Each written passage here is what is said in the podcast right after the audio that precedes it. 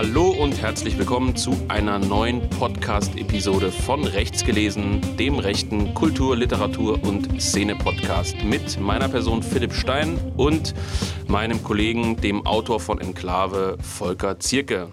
Ja, guten Morgen, Volker. Morgen, ja. Ja, morgen.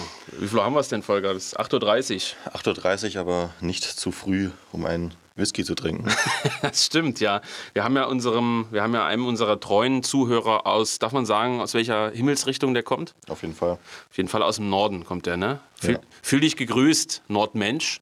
Äh, wir trinken jetzt auf dein Wohl einen, einen Whisky. Das war nämlich der Wunsch, dass wir hier auch mal einen, einen Whisky trinken. Ähm, wollen wir erzählen, was wir trinken, oder? Ähm, du kannst sicher was dazu sagen. Also. Ja. Wir trinken äh, tatsächlich, äh, ja, fangen wir gleich mit Alkohol an ne, in unserem Podcast. Egal, also muss das ja, glaube ich, auch sein. Gib mir mal die Flasche bitte rüber, Volker. Verplombt die mal wieder. Genau, wir trinken heute einen Glen Farkless 1996. Ich bin ein extrem großer Fan dieser Distillerie. Ist äh, ein eins der wenigen familiengeführten äh, Distillerien noch in Schottland, der nicht zu einem großen Konzern gehört. Wir als echte Antikapitalisten ja, ne, trinken natürlich Fall. nur Glenfarclas, der Whisky des Antikapitalismus sozusagen. Äh, 1996, die Christmas Edition trinken wir, Volker. Dabei ist es gar nicht das mehr Christmas. Sehr gut, ja. 1996 ähm, gebottelt, also abgefüllt im Mai 2017. Mag jetzt jeder rechnen, wie alt er ist. Lass mich korrigieren, 21 Jahre. Also ein ja, schon älterer, feiner Tropfen. Auf jeden Fall kein Billigzeug. Ähm, Oloroso Sherry Fass. Ja, geiles Ding. Also ist schon fast leer, wie man sieht. Also mir hat er schon gefallen. Jedenfalls, das äh, fühlen wir uns heute zu Gemüte, nachdem wir letztes Mal Gin hatten, glaube ich, ne? Ja. Ja, erstmal, ne?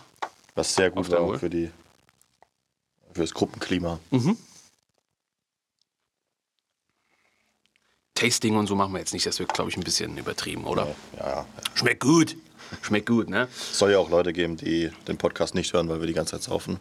Was? Gibt's das? Gut, egal. Sprechen wir über ein anderes Thema. Äh, heute sprechen wir über ein geflügeltes Wort, ein bisschen, nämlich das Wort Freiheit. Oh Gott.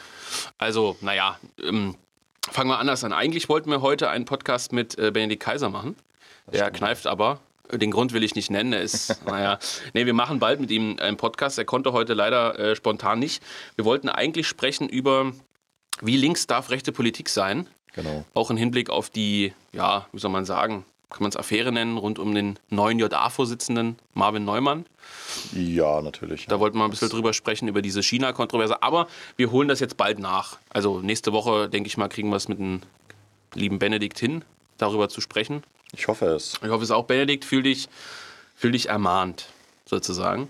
Ähm, deswegen sprechen wir heute über was anderes. Und zwar am 3. Mai äh, nächste Woche erscheint, äh, Montag erscheint Theorie der Diktatur äh, von Michel Onfray im Jung Europa Verlag, also im Verlag, der diesen Podcast sozusagen initiiert hat. Und äh, wir wollen über das Buch sprechen, aber hauptsächlich auch um das Thema außenrum, nämlich äh, ja, fortschreitende Überwachung, gesellschaftliches Klima, sowas. Ja, ne? Vor allem auch über den Autor. Ne? Also der ist ja, kann man sagen, in Frankreich ein ja, Polit-Rockstar so ein bisschen. Also er ist ja. zumindest äh, sehr, sehr präsent in den Medien.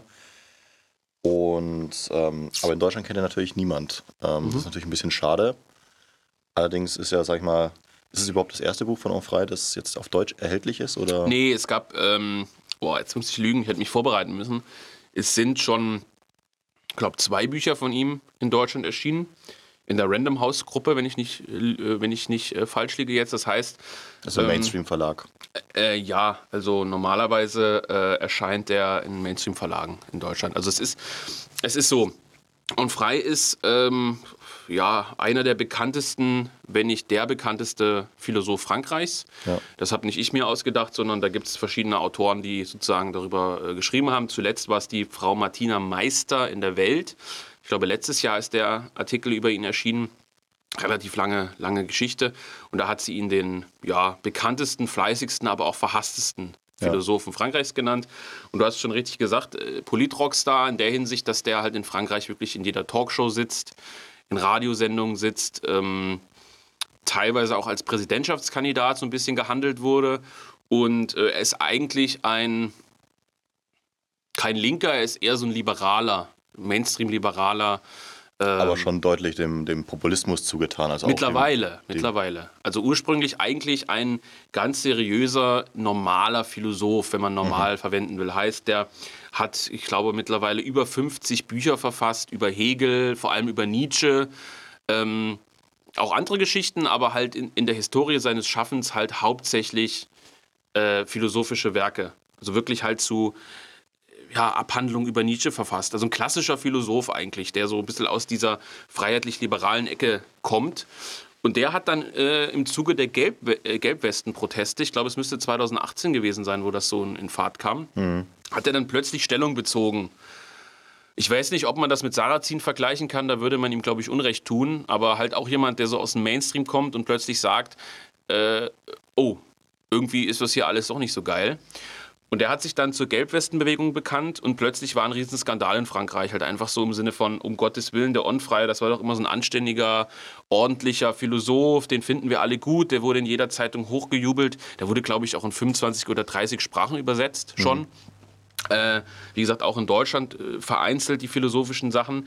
Und plötzlich sagt er irgendwie, die Gelbwesten-Proteste sind äh, legitim äh, die Leute opponieren gegen eine Elite, die sie verraten hat, gegen den Ausverkauf der Freiheit, gegen den Kapitalismus auch, also gegen diesen Turbokapitalismus, gegen Ausbeutung, äh, haut er solche Dinger raus und äh, war plötzlich dann natürlich, da war der Mainstream wieder extrem verunsichert. Ne? Mhm. Also so typisch, um Gottes Willen, wie kann das sein? War das nun Ausreißer? Entschuldigt er sich noch? So, und dann kommt äh, Theorie der Diktatur in Frankreich, das Buch von ihm, in dem er, Kurzabriss, 1984 von George Orwell und Die Farm der Tiere von George Orwell ähm, im Prinzip erklärt. Also was sind das für Bücher, was kommt da drin vor?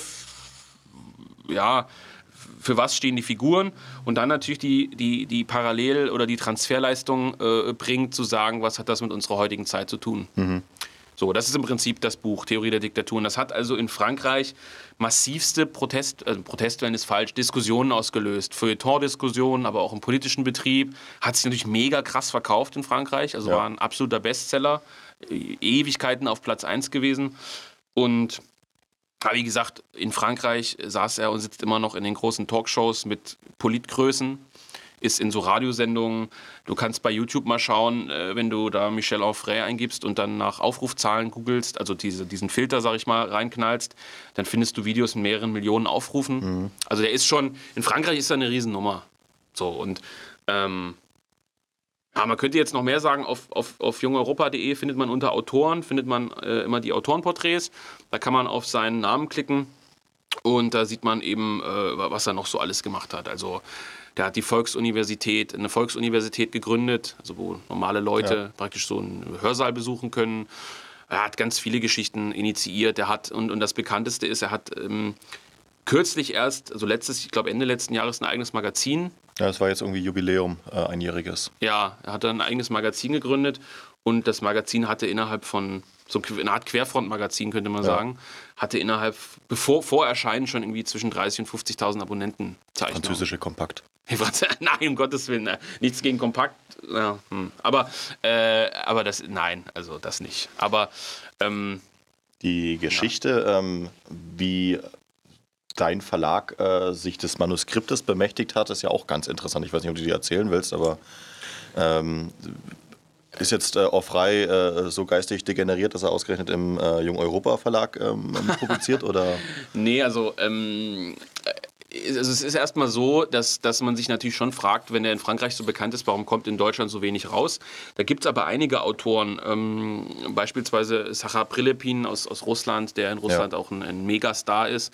Äh, der, der wird auch in Deutschland kaum verlegt. Ähm, äh, gibt es etliche andere Beispiele. Bei Onfrei äh, ist es eben so, ähm, mit Theorie der Diktatur hat er sich dann natürlich in Frankreich, wie gesagt, was geleistet, hat dann auch nachgelegt. Also er hat jetzt auch ein Buch verfasst und auch schon veröffentlicht zu Corona. Mhm. Er hat auch ein Corona-Tagebuch äh, veröffentlicht und so. Also er ist auch sehr also Corona-kritisch, beziehungsweise halt gegenüber den, den Lockdown-Maßnahmen. Die waren in Frankreich noch weitaus härter als in Deutschland. Also mit richtigen Ausgangssperren äh, und so weiter. Ähm, Leute ihre Wohnung gar nicht mehr verlassen durften. Und ähm, jedenfalls, äh, dieses Theorie der Diktatur, darauf hat mich die Übersetzerin gebracht. Mhm. Ja, also ähm, Luise Feld ist praktisch eine Übersetzerin, die für uns schon viele Sachen übersetzt hat, Venner übersetzt hat, ähm, beispielsweise die Kadetten des Alcazar übersetzt hat. Und die ist ein großer, ja, was würde man sagen, Fan, Neudeutsch von ihm. Und hat halt gesagt, hör zu, es gibt da ein Buch, das fand ich ganz toll, äh, das hat mich total berührt, beeindruckt, wollen wir das nicht machen? Da habe ich halt schon zu ihr gesagt, naja, meinst du, wir kriegen die Rechte? Und dann macht man das als Verlag relativ stumpf. Man schreibt einfach eine E-Mail. Ja. Also mittlerweile sind wir im E-Mail-Verteiler eigentlich aller großen französischen Verlage, kriegen deswegen also auch diese Rechte-Kataloge, muss man sich vorstellen. Gibt so angeboten, ja. Ja, da kommt eine E-Mail rein, da steht dann das Spring-Angebot äh, des Verlags Plon hm. und da hast du halt eine PDF, da sind 30 Bücher drin mit kurzen Anreißern und dann kannst du den halt zurückschreiben und sagen, hier, an dem Buch habe ich Interesse und dann sagen die halt, alles klar, geben wir ihn, geben wir ihn nicht, das kostet so und so viel Euro, dann geht es halt in Vertragsverhandlungen. So, und ähm, in dem Fall war es aber nicht so. Wir haben also aktiv eine E-Mail an den Verlag äh, geschickt und ähm, auch ein absoluter Mainstream-Verlag, also ein riesiger französischer Mainstream-Verlag, haben halt E-Mail hingeschickt, haben halt gesagt, hier, wir wollen halt gern diese Rechte. Und die Korrespondentin, sage ich jetzt mal, für, für Auslandsübersetzungen, äh, also Auslandsrechte, äh, konnte Deutsch mhm. und hat mich dann direkt angerufen und fragte mich auch, äh, die hatte sich also Jung Europa auf jeden Fall vorher angeschaut und sagte, ach, guck an, äh, Antaios Verlag hätte sie auch schon mal gehört, mhm. weil äh, die auch Rechte verkauft haben von Raspai an Antaios Verlag, also die hielten auch Rechte an Raspai und sagte, ah, das kenne ich und so sind sie auch so politisch einzuordnen und, äh, und so weiter. Hat mich so ein bisschen ausgefragt, ach, Dominik Venner im Programm und so. Ich dachte, ja, ja, wir sind halt ein bisschen kleiner, ein bisschen unbekannter, auch in Deutschland, aber geht schon in die Richtung. Wenn gleich mit einem stärkeren europäischen Ausrichtung, mhm. mit mehr Tendenzen auch vielleicht linke Autoren oder andere Querfrontautoren reinzubringen. Ja, und dann sagte sie, aus ihrer Sicht stünde dem Kauf nichts entgegen, aber der Onfrei hätte gerne von allen Verlagen, äh, die dieses Buch verlegen wollen, ein Motivationsschreiben. Warum gerade Also liest Buch? er auch dann persönlich durch, nicht nur seine, seine Sekretärin? Oder? Nö, ich denke schon. Also wenn er das haben will, so ein Motivationsschreiben und das Motivationsschreiben hat dann äh, die Übersetzerin verfasst. Mhm. Äh, und hat halt geschrieben, dass die halt seit vielen Jahren seine Bücher liest, dass sie ganz begeistert ist. Also, also nicht gelogen logischerweise, sondern halt praktisch diese Geschichte erzählt. Und anscheinend muss ihn das so, äh, ich will nicht sagen beeindruckt, aber muss ihn auf jeden Fall auf irgendeiner Ebene abgeholt haben weil es gab auch andere rechte Verlage, die den, die Rechte haben wollten zur gleichen Zeit. Es gab Mainstream-Verlage dann tatsächlich, wie mir später die, Überset äh, die, die Korrespondentin sagte, die, die an den Verlagen dran waren. Und tatsächlich, und das ist jetzt keine Legendenbildung, hat der Onfrei sich dann für uns entschieden. Also der hatte wohl, ich weiß jetzt nicht wie viele, vielleicht waren es auch nur drei oder vier oder so, aber er hatte mehrere solcher Motivationsschreiben auf dem Tisch. Mhm. Äh, hat sich dann für Jung Europa entschieden, hat uns das grünes Licht gegeben. Und das war natürlich schon geil. Auf Deutsch gesagt, war schon, war schon klasse. Also habe ich mich schon sehr gefreut, dass er sich für Jung Europa entschieden hat. War auch keine wirtschaftliche Entscheidung, weil die Rechte waren immer gleich teuer, also die sind gleich teuer, egal für welchen Verlag. Auch wenn ich sich mal jetzt so kam drüber äh, äh, drum beworben hätte, er wahrscheinlich mehr gedruckt hätte, ne?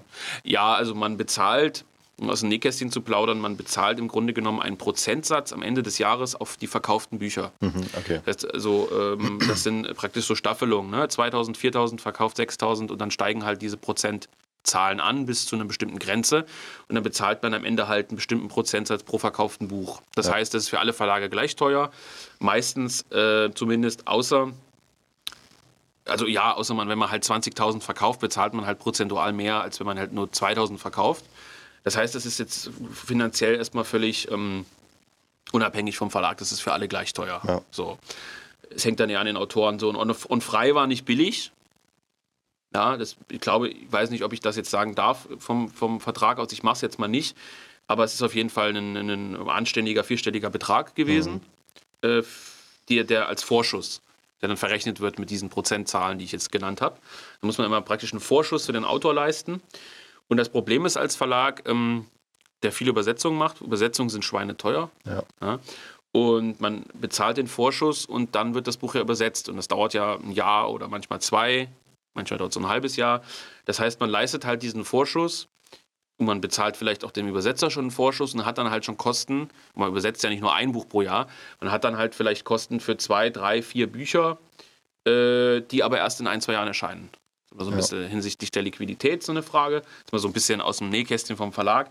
Ja, und Onfrei haben wir dann uns gesichert im Jahr 2020 die Rechte und haben damit komplett hinterm Berg gehalten. Also ich hatte sogar überlegt, ob wir das Buch nicht vorankündigen, wie wir es mhm. jetzt gemacht haben, sondern wirklich erst, wenn das Buch physisch da ist. Es kommt morgen an. Also der mhm. Podcast wird jetzt heute am Mittwoch aufgenommen. Ja. Am Donnerstag werden die Bücher geliefert, hoffentlich. Also morgen.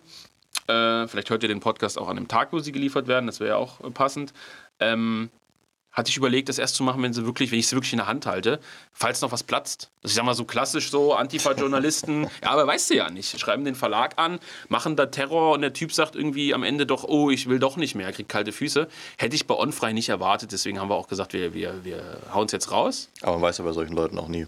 Man weiß es nie richtig oder der Verlag kriegt kalte Füße, keine Ahnung. War auf jeden Fall nicht so. Wäre auch juristisch, glaube ich, nicht gegangen, aber ich wollte es vermeiden. Das heißt, wir haben jetzt nicht gesagt, 2020, yo, Leute, wir haben uns heute die Rechte an On-Frei gesichert, hatte ich überlegt, hm. so ein bisschen schon, um auch, auch Wind zu machen und so. Und haben wir aber nicht gemacht. Ja. So, und jetzt ist das Buch äh, am 3. Mai jetzt an die Kunden ausgeliefert, vielleicht auch schon einen Tag früher. Ich darf schon verraten, der Verkauf über die Großhändler, also Amazon, Libri, KNV, so diese äh, Buchzwischenhändler, äh, kann jeder, wenn er will, mal googeln, was das ist, ähm, läuft extrem gut. Ja aber die kriegen auch extrem viel Rabatt. Das heißt, da bleibt nicht so viel hängen. Und der Verlag über einen eigenen Verlag, Verlag läuft so hm, gar nicht so gut. Ist ja aber auch, ähm, also man muss ja sagen, tatsächlich ist der Orfrei ja vielleicht nicht der typische Jung-Europa-Vertreter. Ja, genau. So, deswegen, ich hatte das ja, ähm, an, ich kenne den ja natürlich auch nicht überhaupt, ähm, bisschen äh, äh, recherchiert zu ihm und ich dachte erst, das wäre so ein Typ wie Fusaro, mhm. der ja auch so ein so ja. Mainstream präsenter Typ ist, in Talkshows ist, ähm, aber halt mit einem stark marxistischen Fokus und aber halt auch total schmerzbefreit, was auch Rechte oder Linke mhm. angeht. So. Bei Fusaro ist es so, Genau, ja, ja, ja. Genau. Und, und so hätte ich den jetzt auch eingeschätzt, aber es ist ja nicht so. Es ist einfach so, dass die Franzosen ein bisschen schmerzbefreiter ist, kann man das so sagen? Eigentlich ja, schon. auf jeden Fall, ja. Aber er ist ja jetzt keiner, der irgendwie aus der marxistischen Schule kommt oder so. Nee, gar nicht. Also gar, überhaupt nicht. Also und ähm, mit den Franzosen hast du recht, mit den Italienern auch, mit den Spaniern auch. Das ist eigentlich nur in Deutschland äh, ein Stück weit problematisch. Wobei selbst, also in diesem Verlagsgeschäft, da darf man sich auch nicht täuschen. Wenn ich jetzt mal als Beispiel äh, die Unzulänglichen, die Rechte an die Unzulänglichen von Pierre de la Rochelle liegt bei dem Ulstein Verlag. Ja. So, jetzt habe ich den Ulstein Verlag angeschrieben für den falschen Belgier, weil das ja ein Auszug aus die Unzulänglichen ist, und gesagt, ich brauche die Rechte.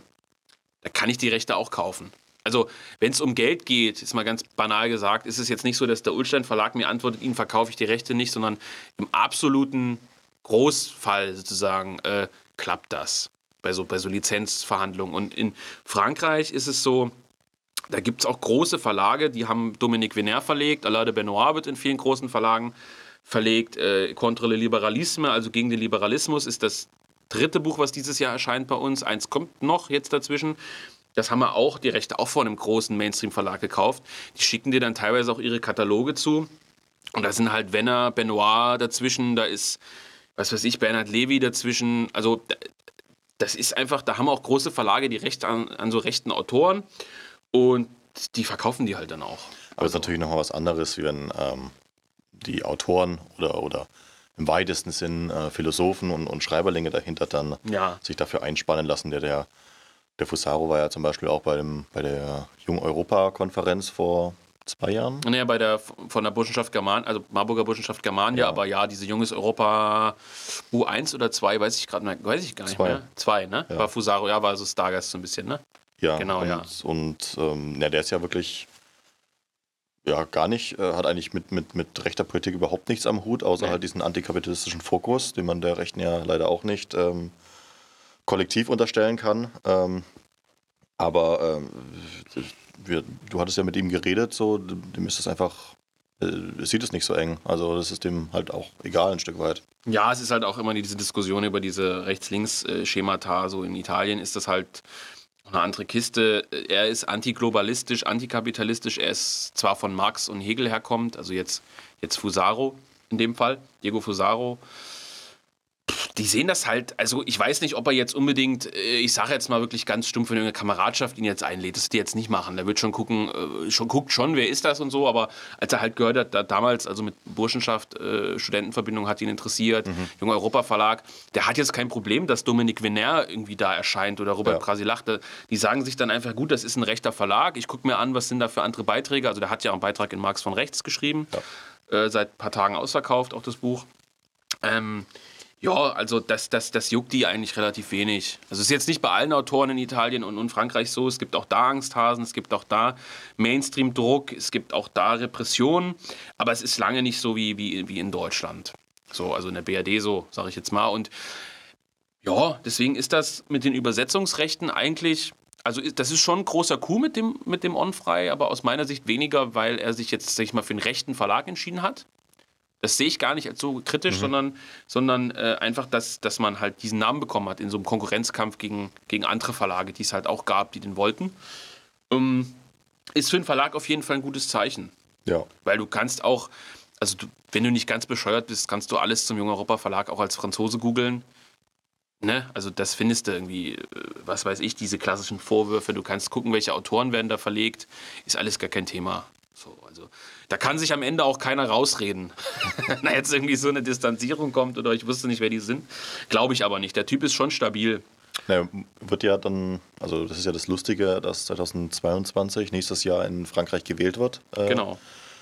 Und ja, du hast es vorhin schon angedeutet, dass er sich wohl startklar macht ähm, oder, oder das Gerücht rumgeht, äh, dass er ja, Präsident werden könnte wollen ja, würde. Äh, keine Ahnung, ob da was dran ist, muss ich ehrlich gestehen. Also das wurde sicherlich von der Presse irgendwie kolportiert oder was. Es wird halt immer gesagt, du hast in Frankreich Macron, beziehungsweise eine andere Handpuppe wie Macron, wer auch mhm. immer das sein soll. Du hast Le Pen. Ja. Und da hast du immer diesen Dualismus zwischen beiden. Halt, Le Pen hat auch wieder gute Chancen, sagen alle, um Gottes Willen, so viel Prozent für eine Rechte. Und am Ende ist es dann so, dass sich wieder alle zusammenschließen gegen Le Pen und am Ende gewinnt halt doch irgendein liberaler Ausweichkandidat, sage ja. ich jetzt mal, ein, ein Globalistenkandidat. Halt knapp meinetwegen auch, aber er gewinnt. Und deswegen wird halt immer unterstellt, Le Pen hat eigentlich nie eine Chance zu gewinnen, auch wenn sie halt immer sehr, sehr nah dran ist. Ja. Und jetzt wurde halt gesagt, die Franzosen sind trotzdem mit Macron sehr unzufrieden. Angeblich, ich weiß es nicht. Ähm, und der perfekte Kandidat wäre Enfray, weil er halt äh, diese Querfrontbrücke bildet. Da könnten sich ein paar Rechte mit abfinden, da könnten sich Liberale, also ich will nicht sagen wie so ein Kompromisskandidat, aber es wurde gesagt, er ist ein neuer Typus des intelligenten Populisten, den Frankreich braucht und er hätte gute Chancen als dass die Franzosen sagen, ah, Macron will ich nicht, hm, Le Pen habe ich ein schlechtes Gewissen irgendwie, dann wähle ich den. So, weil der halt bekannt ist, weil der halt was hermacht. Das wurde, so wurde das kolportiert als Präsidentschaftskandidat ein bisschen. Wobei ja natürlich Macron selber ja auch schon so als, als Vorreiter des Populismus ein bisschen bezeichnet werden kann, ja. also diesen Mainstream-Populismus, äh, wie es dann ja der Kurz nachgemacht hat in Österreich und, und äh, der Söder vielleicht vorhatte in Deutschland, aber es leider nicht geschafft hat. Ähm, dass, dass die, die, diese Mainstream-Parteien, diese, diese Volksparteien, wie es früher geheißen hat, eher nicht mehr so wichtig sind, sondern ähm, also er regiert ja Macron ja auch mit so einem äh, en marché, äh, also so einem Bündnis, äh, das ja, nicht ja. mehr auf einer Volkspartei basiert. Und ähm, da gab es ja auch so, so, so eine Art, damals als er gewählt worden ist, so eine Art Euphorie dass ja. jetzt endlich der Überwinder dieses Parteiensystems äh, Präsidentschaftskandidat äh, werden würde. Aber die Euphorie hat ja, würde ich mal sagen, nicht sonderlich lang gehalten. Ne? Ja, was die Franzosen natürlich auch unter Populismus verstehen und auch äh, oft die, die, die äh, Italiener und so weiter, ist immer dieses, äh, dieser Dualismus zwischen Volk oder Peripherie und Elite. Also in Deutschland ist ja Populismus meistens irgendwie so definiert wie jemand, der, der etwas, etwas verkürzt ausdrückt. Also zu sagen, der ist populistisch, der vereinfacht die Probleme. Also irgendwie sagen, die AfD sagt, alle Ausländer raus, dann sind die Probleme gelöst. Das sind Populisten, weil das Problem liegt tiefer. Das ist praktisch die deutsche ja.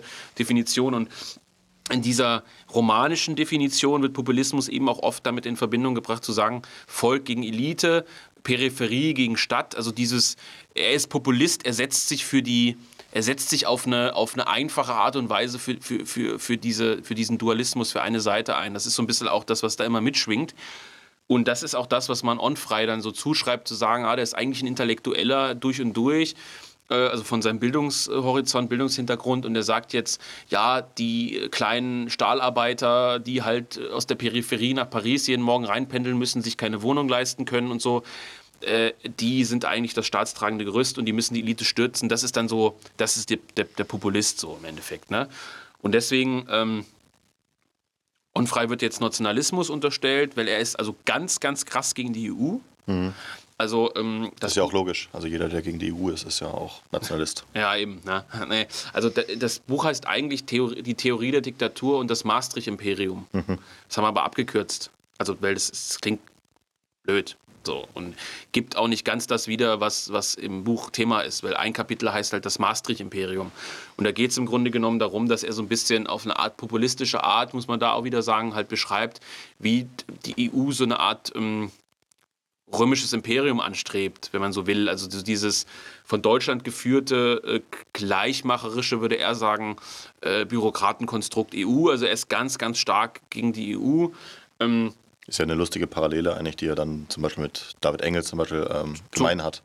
Ja, zum Beispiel. Und ähm, ja gut, David Engels hat ja, glaube ich, jetzt kürzlich in der JF irgendwie geschrieben, er ist, also er ist gegen die EU, aber er will auch nicht, dass es eine Kleinstaaterei gibt, wo sich die kleinen, also dass die Flammen eigenständig sind, die Wallonen. naja, das, aber er hat ja na? zum ne? Beispiel diese Parallele immer hergezogen mit dem, mit dem neuen Cäsarismus. Das meinst du, ja. Hm, hm. Das äh, finde ich ganz interessant, dass da, weil dieser Begriff Populismus kommt ja auch aus diesen, diesen römischen Bürgerkriegszeiten, wo mhm. die, diese Fraktionen auf Popularen gegen die Op Optimaten, äh, glaube ich, äh, ja, gekämpft haben über sehr, sehr lange Zeit. Das ist ja interessant, sag ich mal. Mensch, wenn du jetzt da einen Fehler gemacht hast, ne? Ja. In der Beschreibung, dann kommt dieser andere äh, Homo-Podcast aus, aus Dresden und sagt: Oh, guck mal, der Volker Zürke, der ist ja gar nicht gebildet. Das müssen wir jetzt auspiepen, ne? Müssen wir das auspiepen? Ach so, ja. zusammengeschlagen. nicht, dass dann dem noch die Brille runterfällt, wenn er ausholt. Aber gut, ist ein anderes Thema. Wollen wir nicht drüber sprechen. Ähm, wir wollen drüber sprechen. Onfra, ja, also das Buch erscheint jetzt am 3. Mai. Ich bin gespannt, wie die Presse reagiert. Es gibt aus meiner Sicht zwei Möglichkeiten, onfrei. Also du, du hast es einleitend gesagt, du kennst ihn nicht. In Deutschland ist er nicht bekannt. Das ist nicht falsch, die ja. Aussage. Aber in diesem Feuilleton von Welt bis FAZ bis Taz oder so ist er schon sehr ja. bekannt. Ähm, also du findest in der Welt, in der FAZ und so, du findest viele Besprechungen, du findest auch auf diesem Portal, ich weiß nicht, ob du das kennst, Perlentaucher, wo ja. halt auch so Bücher besprochen werden, findest du was. Also es ist, also in, in ich, ich nenne es jetzt mal ganz vorsichtig, in intellektuellen Kreisen ist das schon eine Nummer. Ja. Also ich habe relativ viele Nachrichten von auch Journalisten bekommen, na, Journalisten ist falsch, von so Feuilleton-Redakteuren, äh, wo man mal einen E-Mail-Kontakt hatte, um irgendwie ein Buch hinzuschicken für Rezensionen, die geschrieben haben, ui, sie haben den auch freigesichert. Das hat mich schon überrascht. Mhm. Also das wurde schon wahrgenommen.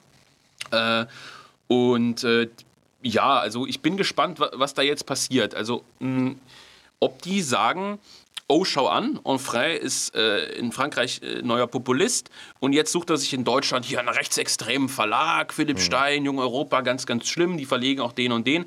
Und jetzt ist er bei den ganz Rechten angekommen, ob das ihm gerecht wird, dieses Blablabla, Bla, Bla, dieses typische Geschwätz. Jetzt kommt zusammen, was zusammen gehört. Oder ob sie es thematisieren und sagen, On Frei wurde irgendwie in eine Falle gelockt. Mhm. Das konnte ich hoffentlich mit diesem Podcast ein bisschen ausräumen. Den ja auch alle Feuilleton-Redakteure des Absolut. FAZ hören. Absolut. Äh, und äh, beste Grüße an Lorenz Jäger, selbstverständlich. ähm, nee, also ja, also ob das passiert oder wovon ich tatsächlich ausgehe, ist einfach, dass es dann verschwiegen wird. Also, dass die halt einfach da gar nicht drüber berichten. Das wäre schade. Wäre schade, wäre wär schade, ja. Aber damit rechne ich eigentlich. Also, ich gehe jetzt irgendwie nicht da, davon aus, dass jetzt irgendwie dann in der Welt und in der FAZ Artikel erscheinen, halt irgendwie ein Ganzseiter über das Buch, weißt du, wie ich meine? Hm. Also, darauf kann man natürlich ein Stück weit schon hoffen, weil das irgendwie auch immer gute Werbung ist. Aber ich gehe nicht davon aus. Ja. Also, ich gehe einfach nicht davon aus. Und die Frage ist, ähm, ja, also ich weiß es nicht. Also ich werde das Buch im Gegensatz zu anderen Büchern, die bei uns erscheinen, äh, schon an ein paar Mainstream-Feuilleton-Redakteure schicken, ungefragt, mhm. mit Waschzettel, also mit, mit Buchbeschreibung halt. Ähm, und gucken, ob es eine Reaktion gibt. Aber ich gehe jetzt nicht fest davon aus, also dass das jetzt so läuft, dass die halt sagen, oh, und frei, kenne ich der Name, klingelt irgendwas. Ähm, guck an, wo der jetzt verlegt, mache ich jetzt einen Bericht drüber. Ich werde ich werd auch der Martina Meister, wenn du das anhörst, liebe Martina Meister, die hat auch berichtet, relativ gut, muss ich sagen, über die. Ähm, ähm, über den äh, Buchladen in Paris, mitten in der Innenstadt. Dort der von Rechten geführt wird. Ich komme leider gerade nicht auf den Namen, muss ich gestehen. Das hast mir, glaube ich, letztes Jahr geschrieben. Liegt ja. bestimmt am Whisky, ja. Nee, ähm, da komme ich gerade nicht auf den Namen. Es gibt auf jeden Fall, kann ich euch empfehlen, ähm, Nouvelle Libre oder so heißt die, glaube ich. Ist also eine rechte Buchhandlung mitten in der Pariser Innenstadt. Ja. Mega geiles Teil. War ich vor Jahren mal drin äh, obwohl ich kein Französisch kann, mit, mit, mit Kaiser und so auch drin gewesen. Der hat sich natürlich eingedeckt dort mit Büchern. Also war, war super. Benoit ist da ständig zum Büchersignieren. Mhm. Also eine super, super schöne. Ähm, ist ja auch irgendwie ans Iliad angeschlossen? Oder? Ist irgendwie auch mit dem Institut Iliad ver, ver, verbandelt. Das war auch der, der Termin, wo ich da war, also ja. um, um den Dreh. Und äh, super Teil. Ähm, ja, also ich bin, bin, bin, bin gespannt sozusagen. Äh, die hat, also ja genau, die hat also darüber berichtet, auch ja. über diese Buchhandlung. Relativ fair, muss ich sagen. Und sie hat, glaube ich, wenn ich jetzt nicht ganz irre, auch über Benoit berichtet, so ein Porträt gemacht, mhm. über Lade Benoit.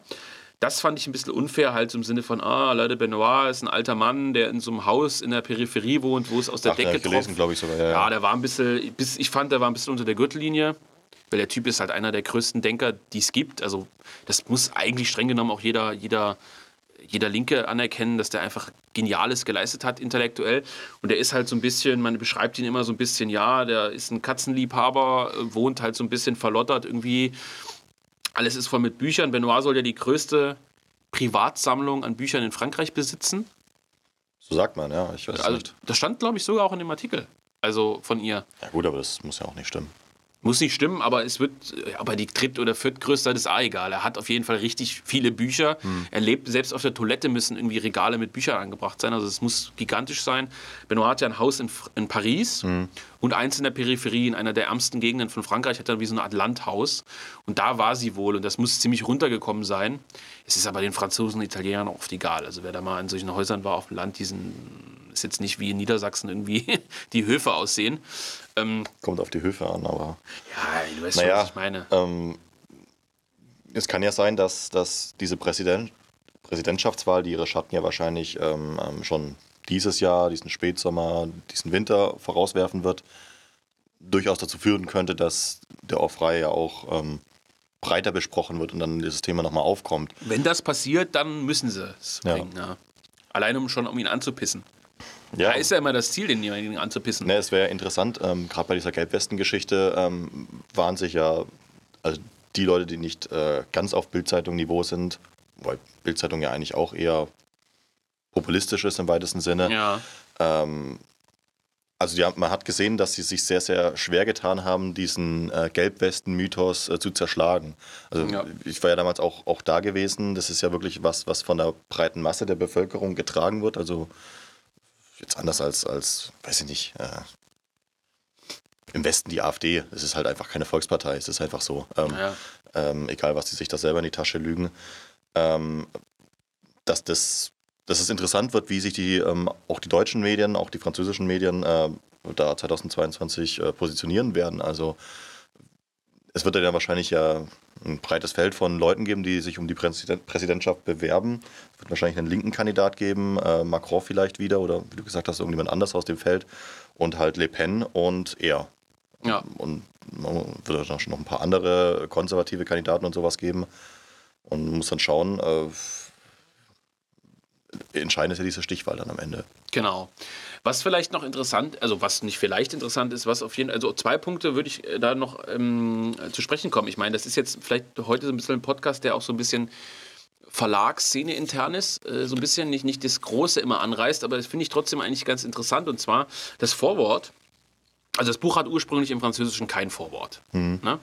Und ich habe mir halt so gedacht, pass auf, ähm, für die Deutschen Leser, die halt, also es ist zum Beispiel so, im ersten Kapitel geht es auch relativ viel um die Geschichte der französischen Nation äh, nach 45. Also er beschreibt halt, wie die verschiedenen Präsidenten ähm, de Gaulle, also er beschreibt de Gaulle und man kann schon sagen, dass ein gewisser, also schon gewisse Sympathie für de Gaulle mhm. raus, äh, rauskommt. Äh, also für dieses, de Gaulle hat ein relativ starkes nationales Französ äh, Frankreich aufgebaut, so kann man sagen. Und dann geht er auf die, die Folgepräsidenten ein, wie die Frankreich eigentlich internationalisiert haben, wie die mit dem Kapital und den internationalen Eliten verknüpft sind. Das ist also so ein bisschen auch Frankreich-spezifisch. Ist sehr, sehr interessant und lässt sich auch perfekt auf Deutschland übertragen. Geht es aber schon auch um Frankreich im ersten Kapitel. So, ja. so das heißt, also wo es um dieses Maastricht-Imperium geht. Und ich dachte mir halt, gut für einen deutschen Leser, wäre es eigentlich sinnvoll, wenn man ein exklusives deutsches Vorwort hat. Einfach so ein bisschen so als Einleitung. Und ich habe ewig überlegt, wer das machen könnte. Ich habe auch ein, zwei Leute angefragt, die, will, die werde ich jetzt nicht nennen, die abgesagt haben. Und ich hatte dann David Engels im Kopf, der ja. kein Deutscher ist, aber der die deutschen Verhältnisse gut kennt. Und jetzt am Ende ist es eine Ungarin geworden, die auch nicht über Deutschland schreibt, sondern über Ungarn und Europa. Hat aber sehr gut gepasst, ist die Frau Maria Schmidt. Mhm. Ich habe die Maria Schmidt kennengelernt auf der Buchmesse. Wann waren die? Warst du auch mit? Zwei. Ich war nicht auf dem Vortrag dabei, aber, aber 19, 18, 19?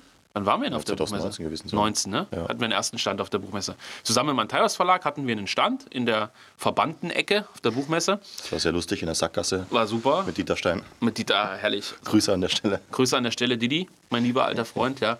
Ähm, nicht verwandt, nicht verschwägert. Aber ähm, ja, also äh, auf der Buchmesse äh, war auch Maria Schmidt ähm, bei irgend, ich glaube, bei irgendeinem Auslandsinstitut. Ich weiß nicht, ob es die deutsche, irgendwie mit der deutschen Botschaft, der ungarischen Botschaft, keine Ahnung.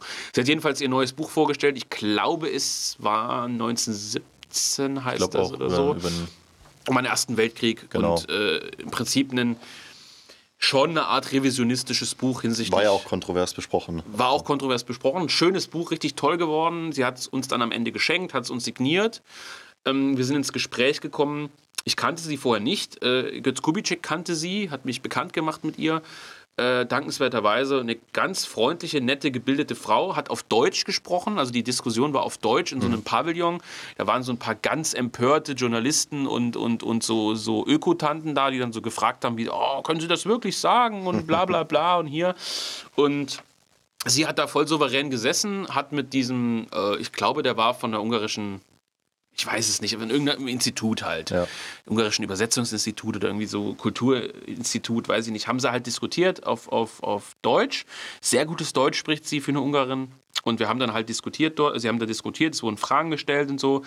Und wir haben dann halt später noch mit ihr halt gesprochen. Und ähm, ich bin dann irgendwie auf sie gekommen für das Vorwort, frag mich nicht wie.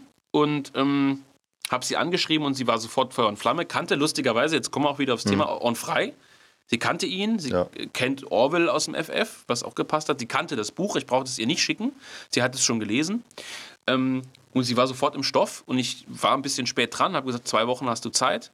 Sie hat geliefert, am Stichtag in einer deutschen Übersetzung schon, war schon übersetzt ins Deutsche, musste noch ein bisschen lektoriert werden und so. Tolles Vorwort, äh, was sie geschrieben hat aus meiner Sicht. Auch nicht 100% auf junge Europa-Linie, kann ich schon verraten, wie das ganze Buch aber ein gutes Vorwort und da berichtet sie eben über ihre Erfahrungen in, im Ungarn, im, im Gulasch, Gulasch-Sozialismus, Gulasch-Kommunismus, also ja. in der Zeit, als Ungarn sozusagen zum Eisernen Vorhang, zur UdSSR gehört hat, wenn man so will. Und berichtet praktisch dort, wie 1984 und andere Werke von Orwell sozusagen für sie wie so ein Erweckungserlebnis waren. Also in dieser, ja, würde ich das totalitär, würde ich es glaube ich in Ungarn nicht nennen, in dieser autoritär geführten in diesem autoritär geführten sozialistischen Staat, in dem sie aufgewachsen ist.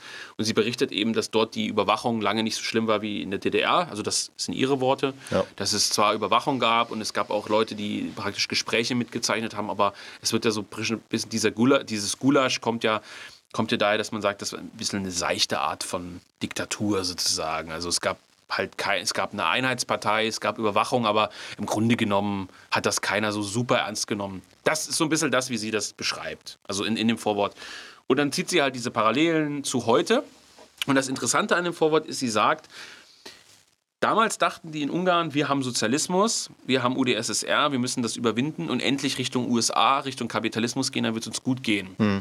Und dann sagt sie, die Methoden, und das tut sie aber auf eine schlaue Art und Weise, nicht auf dieses plumpe, möchte gern Demonstrantentum.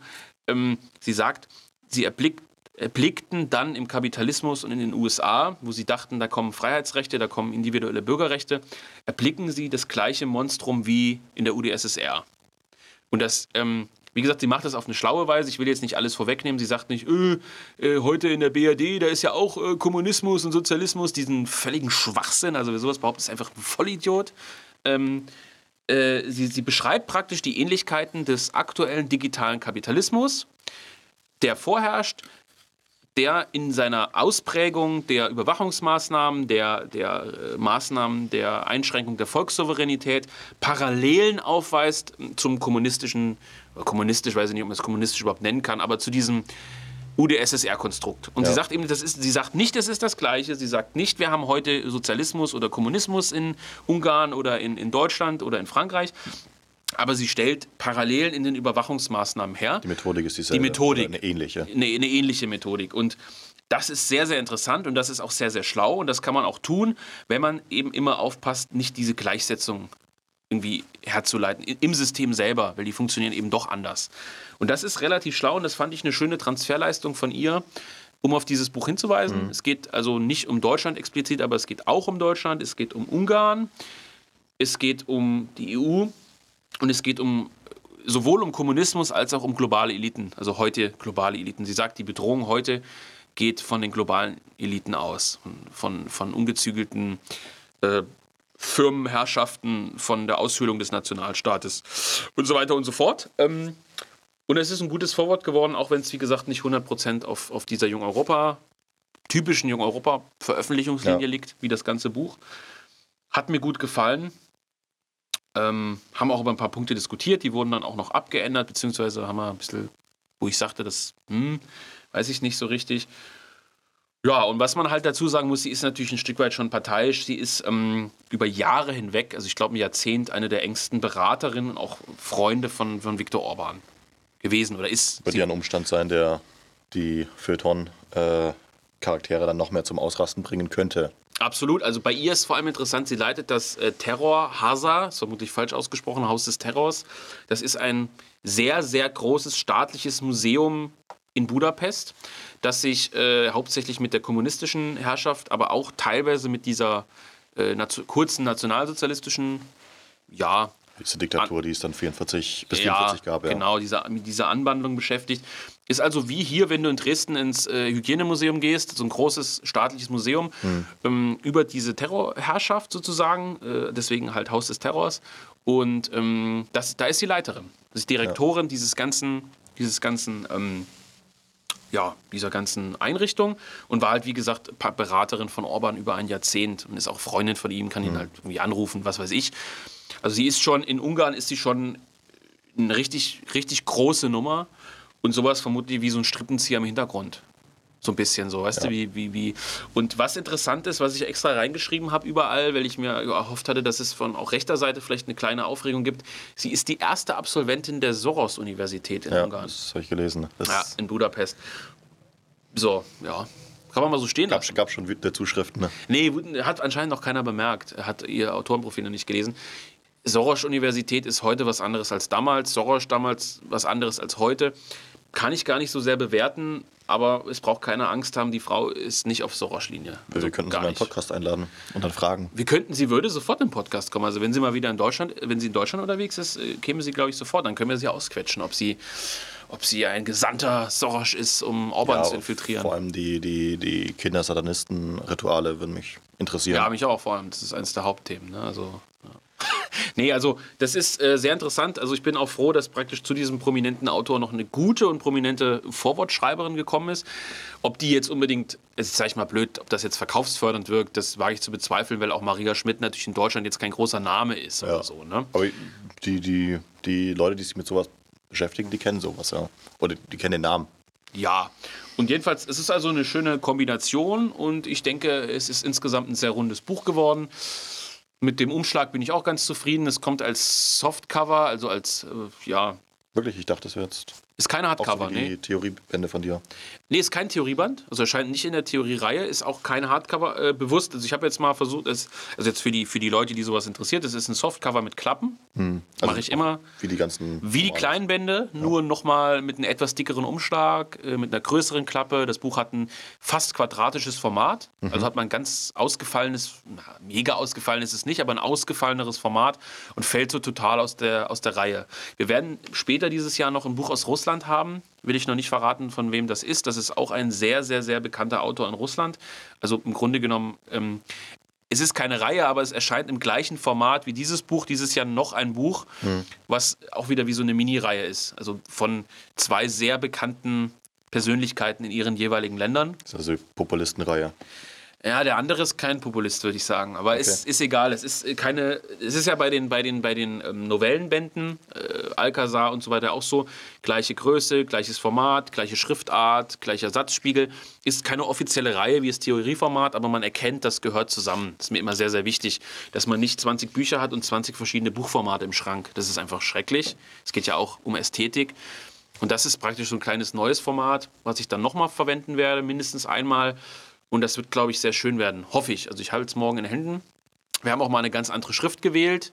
Ach so. Jung Europa hat ja praktisch, eine, also wir verwenden in nahezu jedem Buch die gleiche Schrift, ja.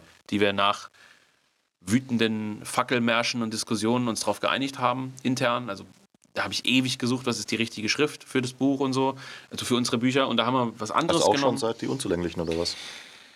Ich müsste lügen, ob in den Unzulänglichen auch schon die Schrift verwendet wurde, aber spätestens seit, wenn er Schenkt gerne nochmal Whisky nach. Es sind ja lustigerweise Sachen, die ähm, dem Durchschnittsleser nie auffallen. Nein, dem Durchschnittsleser fallen viele Sachen nicht auf. Zum Beispiel, dass das Impressum bei bestimmten Buchreihen immer hinten steht, bei anderen vorne, dass ähm, die Schriftart, der Satzspiegel, der Durchschuss. Wir benutzen zum Beispiel auch immer das gleiche Papier. Werde ich natürlich nicht verraten, was, aber wir benutzen immer das gleiche Papier äh, bei nahezu jedem Buch. Ja, mach ruhig leer, ja. ja der der, der hat es erlebt. Wie gute. Ähm, also das sind so Kleinigkeiten, das sind so Verlegerdetails, das fällt ganz, ganz, ganz, ganz wenigen äh, Kunden auf, muss man da sagen, aber einigen schon. Und ich lege da brutalen Wert drauf. Also da brauche ich fast genauso lange manchmal für, wie für das Lektorat, für diese verlegerischen Details. Mir ist das extrem wichtig, wenn das Buch kommt, dann wird das von mir auch immer erstmal auf Stresstest. Ich reiße das halb auseinander, schlage einen Hammer drauf, so gefühlt. Ja, habe ich schon erlebt. Hast schon erlebt, ja. Michael Schäfer kann auch ein Lied von singen, wenn ich seine Comics unter die Lupe genommen habe und, und gemeckert habe, warum das und das nicht gut ist oder sehr gut ist. Prost erstmal. Mhm. Ich würde behaupten, bis auf Aristokratie, was nicht so gut gelungen ist vom Umschlag, wenn wir da was probiert haben, ähm, von Wolfgang Wendel, muss ich sagen, wirst du kein Buch von uns finden, was irgendwie billig oder schlecht gemacht ist. Also ich gebe lieber 2, 3 Euro pro Buch mehr aus und mache weniger Gewinn, als dass mir das nicht gefällt. Wir sind experimentierfreudig aber wir nehmen nur das beste Material. Also das Papier ist richtig teuer, ist ein sehr gutes Papier, sehr hochwertig. Die Umschläge, die Designs, also ich meine, Jung Europa ist, glaube ich, auch bekannt für gute Umschläge. Es gibt immer extrem viel Lob für die Gestaltung der Bücher. Ja. Das kostet auch alles Geld, das ist auch viel Gehirnschmalz. Ich will sagen, äh, also es geht halt wirklich um Qualität der Bücher. Ich will, dass die in 50 Jahren irgendwo noch im Regal stehen können. Was vielleicht auch keinem auffällt, unsere Softcover-Bücher sind immer gebunden. Klebebindung und gebunden. Normal Softcover-Bücher sind ja geklebt. Mhm. Ne?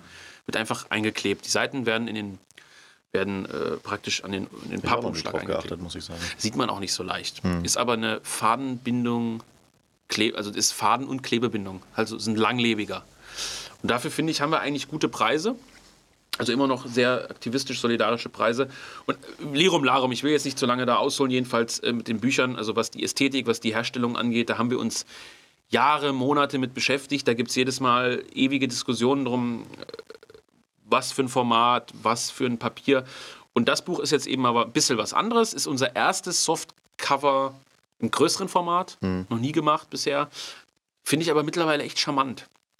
Also ich finde gut gemachte Softcover mit Klappe, mit einem harten, schönen Einband, mittlerweile echt auch schön zu lesen. Also ich werde dieses Jahr noch mehr Bücher machen ja. im Softcover-Format. Ähm, sehr bald sogar.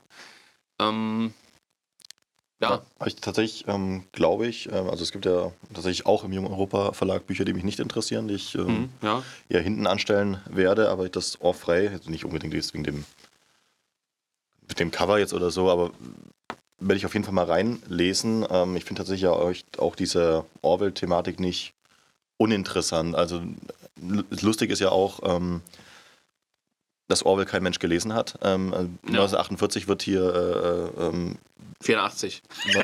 ja. 48 wäre schlecht. 1984 wird äh, natürlich durch, durch.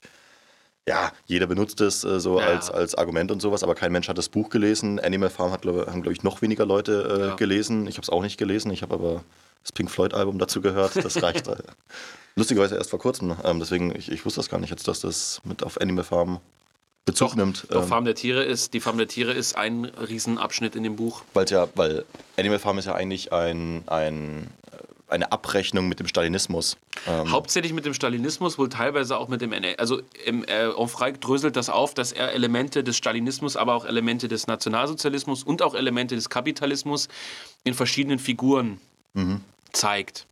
Das fand ich immer das Gute an diesem Pink Floyd-Album eben, äh, weil ich es eben vor kurzem mal wieder angehört habe weil da die Transferleistung eigentlich gemacht wurde, nämlich ähm, dieses, diese Stalinismuskritik komplett auf den Kapitalismus umzuwälzen. Also mhm. Roger Waters, der Typ, der ähm, dieses Album hauptsächlich ver zu verantworten hat, der ist ja auch so ein Anti-Imp, der auf seinen Konzerten auch immer dann gesagt hat, hier, ähm, was in Syrien abgeht, das geht nicht, ähm, der Westen unterstützt ja die Falschen und so. Echt? Das wusste ja, ich gar nicht. Ganz cooler Typ. Ist ja super. Der Pink Floyd ist eh genial. Ja, der, der, der Typ, also ist halt ein Linker, also trotzdem auch immer mit, ah, gut, mit Trump und so ähm, ja. äh, in die Vollen gegangen, aber Trump ist ähm, ja auch nicht so toll, ne? Ja, aber er hat oh, halt, oh, Vorsicht. hat halt dieses, äh, äh, also er ist halt ein Anti-Imperialist und, und ja. er hat halt. Ähm, ob der ein Buch bei uns verlegen will? Weiß nicht, schwierig. ich, ich, weiß auch nicht, ob der noch geistig zurechnungsfähig ist, ja. weil die besten Zeiten sind seit 40 Jahren vorbei. Ja. Ähm, deswegen, aber der hat da eben diese, diese, dieses Animal Farm umgearbeitet zu einer radikalen kapitalistischen Kritik. Also, mhm. wenn man den, den Liedtext zu Dogs durchlesen möchtest, äh, da wird man, glaube ich, fündig. Ähm Gut, das sind auch Sachen, die in Farm der Tiere vorkommen. Also wenn zum Beispiel der Chef der Schweine äh, Handel treibt plötzlich. Napoleon. Ich glaube, Napoleon heißt ja. er, ja. Wenn er plötzlich Handel treibt mit, äh, mit den Menschen. Ja. Zum Beispiel und so. Und, und also, diese Kapit also diese Kritik, wenn dann die Schweine plötzlich leben wie die Menschen, in Saus und Braus und ihre Regeln brechen und praktisch sich besaufen und, und irgendwie gutes Essen zu sich nehmen, das ist natürlich auch eine Kritik an diesen stalinistischen Eliten. Also im Sinne von, es gibt ein Volk, äh, das hat nichts, populistisch mal ausgedrückt. Und es gibt solche Eliten, die leben in Saus und Braus. Aber es ist natürlich auch eine Kritik am Kapitalismus, ne? In der Dekadenz und so weiter. Also das dröselt, ähm, dröselt unfrei wirklich gut auf in seinem, in seinem Werk. Und ähm, ja, vielleicht kann man noch sagen, warum liegt das nicht auf der Junge Europa Generallinie? Ja, gibt natürlich keine Generallinie, aber es gibt schon eine Art Verlagsausrichtung. Die Hauptlinie. Die Hauptlinie, ja. Und äh, na klar, also ich meine, wir sind äh, extrem pro-europäisch, nicht pro-EU, aber pro-europäisch. Wir sind ähm, vermutlich nicht so in diese Richtung extrem freiheitlich, also so Onfray ist halt ein im positiven Sinne liberaler, intellektueller Autor, der sich halt wünscht, dass es, ähm, ja, ich weiß gar nicht, wie ich es beschreiben soll, freier Meinungsaustausch, keinerlei Überwachungsmaßnahmen. Er ist halt ein Boomer. Äh, ja, hm. er ist viel zu schlau für einen Boomer, also für so einen klassischen Boomer. Aber es geht schon in die. Also viele Leute, die neu politisiert sind und die man als Boomer beschreiben würde, würden vermutlich den meisten Sachen zustimmen, die er da schreibt. Die würden aber vielleicht nicht diese Metaebene dahinter verstehen, dass er also jetzt keinesfalls für einen also er sagt jetzt irgendwie nicht, äh, wenn Merkel in der BRD abgesetzt wäre und die BRD tritt jetzt aus aus der EU und wir haben wieder die Kohl-Ära und alle verdienen schön Geld und können sich ihr Eigenheim leisten und können sich eine tolle Küche einbauen und können sich ein neues Auto kaufen und ihre Kinder auf Privatschulen schicken, dann haben wir es erreicht. Also wenn man das ihm unterstellen würde, und das wollen ja viele von diesen Boomern einfach so zurück in die 80er oder so, was weiß ich. Oder in die 2005er. Oder meinetwegen sogar in die 2005er.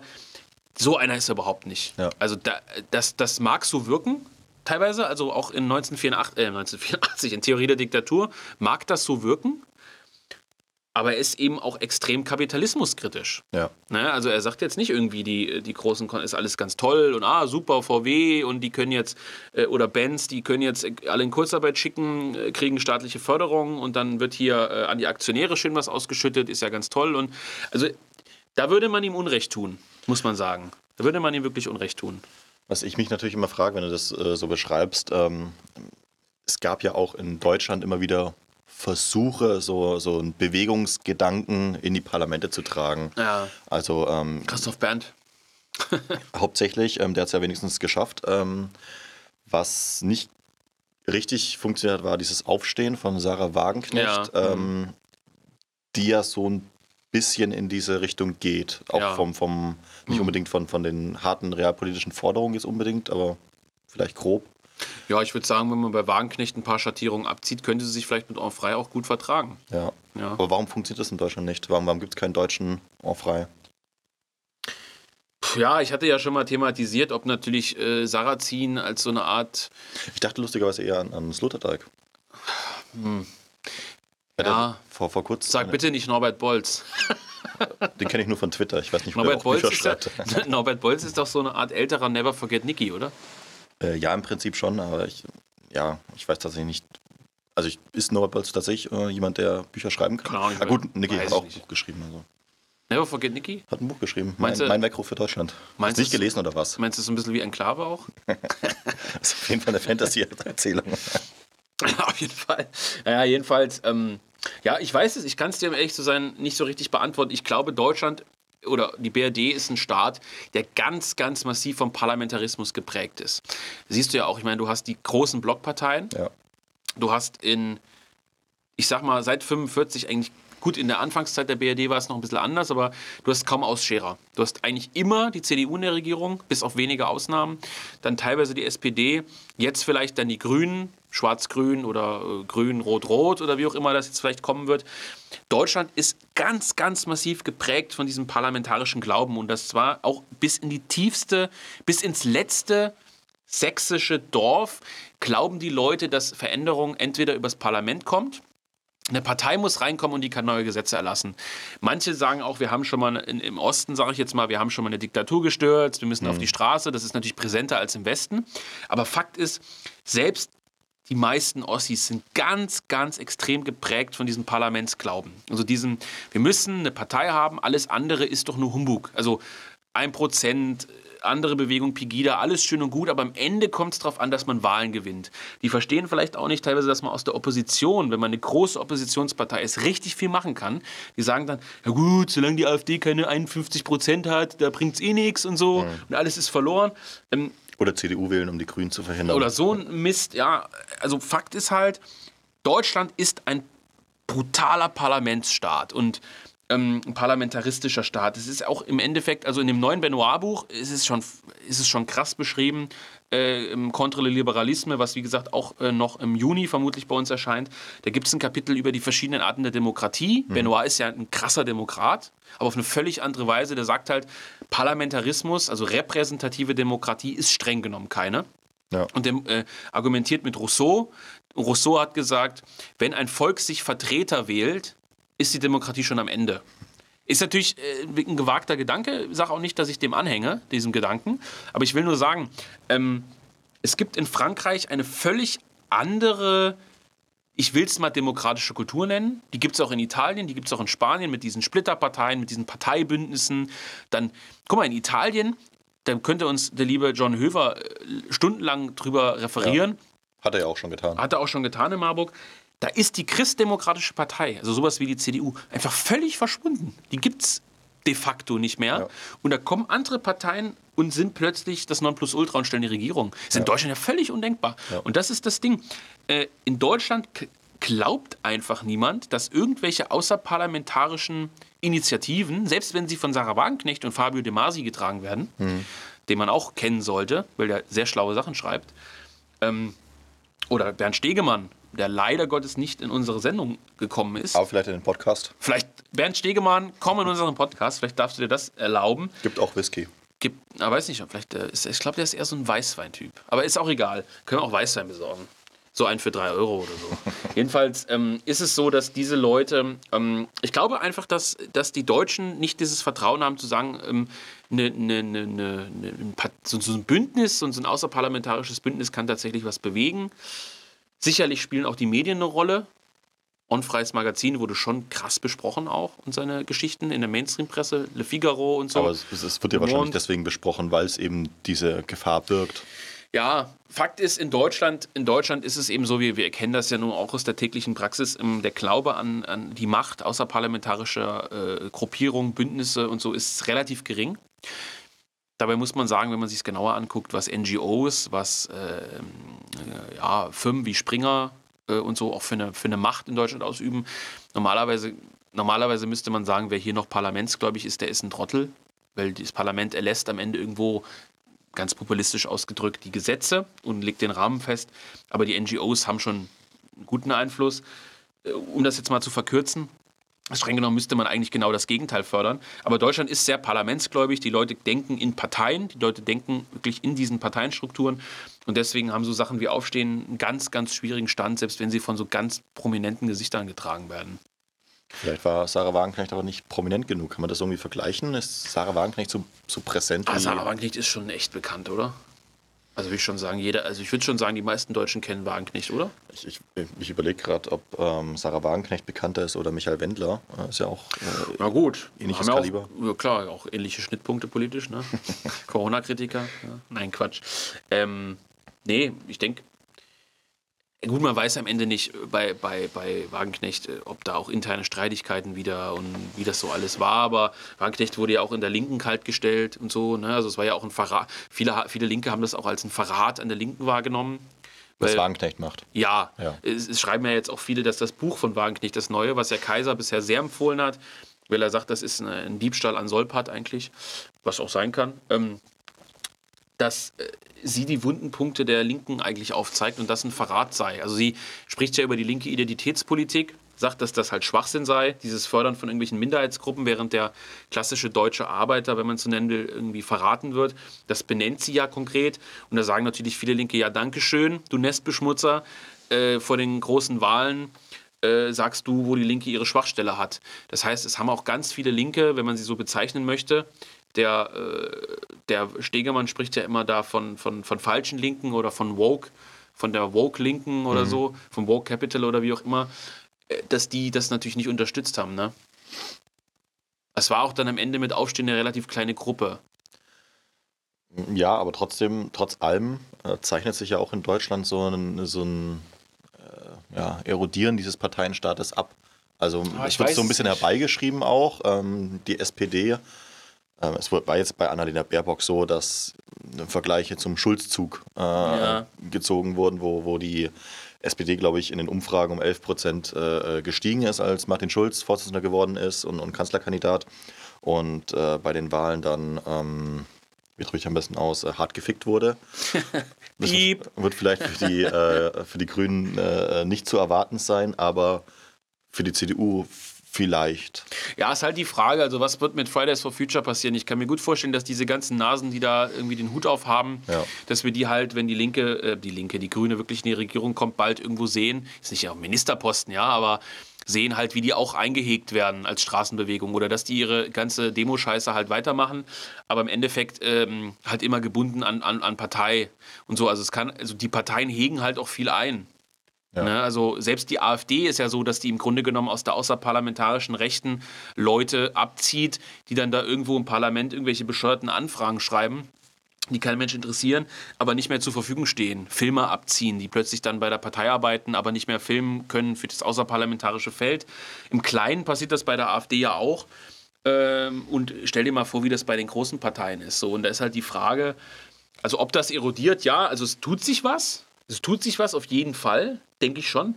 Aber diese Parlamentsgläubigkeit der Menschen ändert sich dadurch nicht wirklich. Also würdest, wenn du eine Umfrage machst, ob die Gelbwesten in Frankreich was bewegen können, also 2018 denke ich, sagen viele Franzosen ja. ja. Wenn du in Deutschland fragst, ob sie glauben, dass Fridays for Future oder Pegida meinetwegen auch irgendwie war, ja, die Deutschen sind halt da sehr doch irgendwie sehr konservativ. Selbst der Grünwähler in Tübingen ist konservativ, der Grünwähler in Baden-Württemberg ist konservativ. Aber sind ja auch realistisch, weil letztendlich, was äh, die Gelbwesten erreicht haben, ist, oder, oder auch Macron, also der ja auch äh, aus diesem Bewegungsgedanken entsprungen ist, dann. Naja, aber ich würde halt eben auch das Gegenteil behaupten. Also meinst du nicht, dass die großen NGOs in Deutschland auch extremen Einfluss, also Lobbyismus betreiben? Äh, also guck dir ja, die Beratung. Auf, einer, auf einer ideellen Ebene, sondern auf einer realpolitischen Ebene. Das ja, heißt, na klar. So Flüchtlingsrettung oder sowas zum Beispiel jetzt. Ja, ja, natürlich. Aber, aber zum Beispiel guck dir mal an, wer, das ist mal blöd gesagt, guck dir mal an, wen Merkel selber als, als ihre engsten Berater bezeichnet. Ja, das sind natürlich Leute, die kommen, also Springer, die kommen, Friede Springer, die kommen aus den großen Medienhäusern beispielsweise. Du könntest so ein Medienhaus durchaus auch als eine Art von NGO bezeichnen, also im Sinne von außerparlamentarische Struktur. Ähm, Du meinst, du stellst jetzt natürlich klar auf so Demonstrationsbewegungen ab, das ja, weiß ich schon. Ja. Aber ich meine, der Einfluss von Interessengruppen, von, von, von NGOs, von Lobbygruppierungen ist sehr groß und die haben am Ende nicht viel mit Parlamentarismus zu tun. Das heißt, der Parlamentarismus ist halt ein Stück weit auch ein Werkzeug. Und die Deutschen wählen aber Parteien und müssten eigentlich streng genommen solche, solche Parallelstrukturen stärken, um einfach Einfluss auf jede Partei nehmen zu können. Ja, das ist so. vielleicht sogar eine, eine gute Forderung, die man mal formulieren könnte. Warum, ja. warum es sich immer irgendwie auch jetzt alle eben, wie du es vorhin gesagt hast, auf die, auf die AfD schielen und, und da reindrängen und da irgendwas machen wollen und ähm, prügeln die sich alle untereinander um, um die Angestelltenposten. Und ähm, vielleicht doch sinnvoller wäre, da Projekte zu schaffen, die dann auch lang, langlebiger ich will jetzt als eine keine Partei Werbung sind. betreiben, ne? aber stell dir mal vor, ein Prozent hätte jetzt eine Million Unterstützer. Angenommen, ne? Ist ja nur knapp an der Million, ne? Aber hätten jetzt eine Million Spender, eine Million Rundbriefempfänger, eine Million Unterstützer, 20 Lokalbüros in Deutschland und äh, was weiß ich, äh, 30 YouTube-Formate. Was denkst du, was für einen Einfluss eine NGO wie ein Prozent nehmen könnte auf die AfD-Abgeordneten. Wenn du ins Parlament marschierst und sagst, so, hör mal zu, AfD-Fraktion, wir haben eine Million Leute, wir haben so und so viel Kohle, wir haben das, das, das, das. Und die sich denken, scheiße, was sind das für Banger? Ja, also wir müssen jetzt mit denen was machen, sonst haben wir ein richtiges Problem. Und so ist es ja bei anderen Gruppierungen. Also äh, Parteien können teilweise nicht auf diese und jene Leute verzichten. Die müssen sich einigen, die müssen Kompromisse eingehen, die müssen Leute informieren, äh, die müssen Zugeständnisse machen. Und ähm, diese Einflussmöglichkeiten auf, auf, auf diese parlamentarischen Vertreter, die sind enorm. Umso größer du bist, umso mehr Geld du hast. Und in, in nicht rechten Sphären, ich will jetzt nicht mal sagen in linken Sphären, aber in dieser liberalen FDP, CDU, SPD-Welt, ist das, glaube ich, enorm. Und deswegen wäre es eigentlich schlauer, nicht parlamentsgläubig zu sein, sondern zu sagen, man muss eigentlich diese, diese Leute für sich gewinnen, als Volk in Anführungszeichen äh, oder als Wähler, die, die einen Einfluss ausüben. Ja. Und jetzt haben wir einen großen Bogen geschlagen, aber deswegen glaube ich, in Deutschland funktioniert, funktioniert das nicht so einfach zu sagen, man gründet jetzt irgendwie so ein Bündnis und nimmt und geht dann so einfach voll frontal in diese Parteienwelt rein. Das ist nicht ganz so einfach. Da muss man schon sehr, sehr groß werden. Und so und auf, äh, aufstehen war schon ein guter Versuch.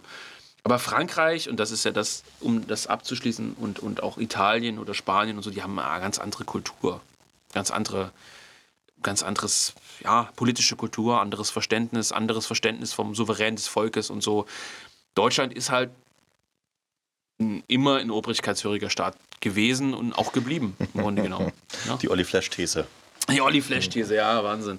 Aber ob Olli Flash so leckeren Whisky trinkt, weiß ich nicht. Der ist, glaube ich, eher Äh, du, ich glaube, also ähm, jetzt vielleicht ganz ab vom Thema, ähm, aber je länger ich Olli äh, Flashs Telegram-Kanal verfolge, desto mehr feiere ich den Typen eigentlich. Ähm, Bist, würdest du dich als den literarischen Oliver Flash bezeichnen? Olli Flash ist ja schon literarisch, das ist ja das Geile. Ach so, also hat jetzt okay. irgendwie äh, Ist das der Ghostwriter von Enklave? so, so, ein- so ein viereinhalbstündiges Interview mit Akif Perinci gemacht, äh, wo Ah, er mit ihm über Hollywood-Filme labert oder sowas.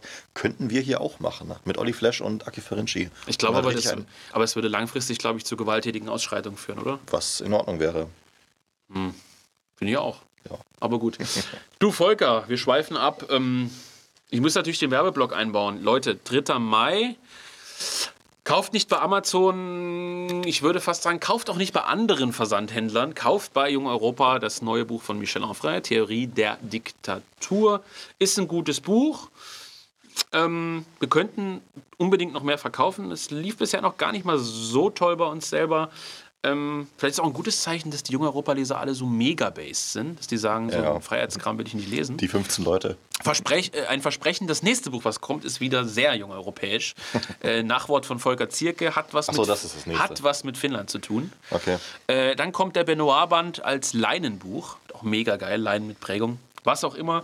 Ähm, kauft das Theorie der Diktatur, unterstützt den Verlag, teilt unbedingt diese Podcast-Folge, auch wenn wir hier ein bisschen mehr über so Insider-Verlagskram gesprochen haben. Was ja auch mal nett ist. Was ja auch mal nett ist. Hoffentlich, Benedikt Kaiser, fühl dich herausgefordert, äh, bald endlich mal herzukommen und mit uns über darüber zu sprechen, wie viele Kommunisten es in der rechten Bewegung gibt und wie China-hörig äh, Marvin Neumann ist. Ne? Ganz wichtiges Thema. Und ja, Volker, was, ja, wie hat dir der Whisky geschmeckt? Sehr gut. Hast du mal das Gesicht verzogen? Du bist nicht so ein Whisky-Trinker, ne? Ähm, hauptsächlich deswegen, ähm, weil man den nicht so geil reinsaufen kann. Also Gin, Klar. ja, Gin läuft einfach runter und dann bist du halt am Ende äh, vom, von der Podcast-Folge halt so dumm gesoffen, dass du halt. Ja gut, die Flasche ist aber, da kannst du aber auch äh, 10 Gin-Flaschen für kaufen. Ja, Ja, also, Also, kann man ja nicht so sich so ja wir kaufen das nächste Mal einen Billig-Whisky und dann schauen wir mal. Okay, einen irischen. Dann können wir auch über die IAA sprechen. Wäre auch mal geil, das wäre ein interessantes Thema. Haben wir da irgendwelche Gäste, die. Ja, den Gernot aus Wien. Kennst du den? Nee. Der ist bei Olympia Wien. Guter Mann. Und der kennt sich damit aus? Der ist ein Fan auf jeden Fall. Dann, äh, wenn er zuhört. Gernot, äh, komm her. Du kannst mitmachen. Ähm, oh Gottes Willen, wenn das die Wiener Antifa hört. Die kennen den Gernot. Da ist schon wieder ein Netzwerk entstanden. Ja, das ist Wahnsinn. Gut, wie auch immer, Freunde. Ähm, macht's gut. Bis zum nächsten Mal. Bis dann.